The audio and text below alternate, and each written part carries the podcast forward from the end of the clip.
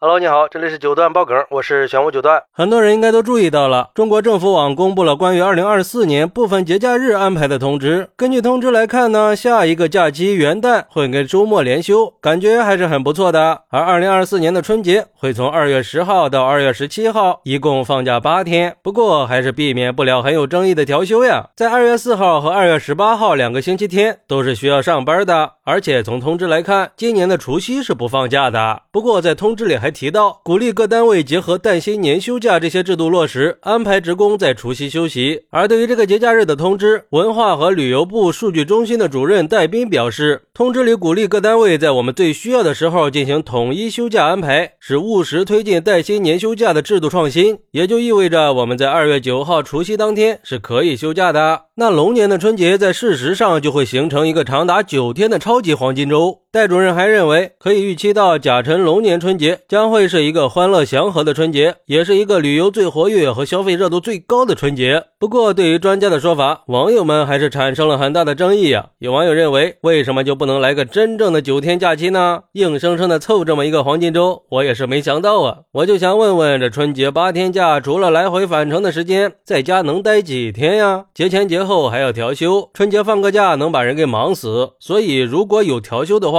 就是放十九天，我也高兴不起来呀。还有网友说：“别闹了，还九天假，热度最高的春节除夕居然不放假，到底是谁提议的呀？团圆夜都没了。要知道，这打工人很多都是在外地的，又不是在家门口。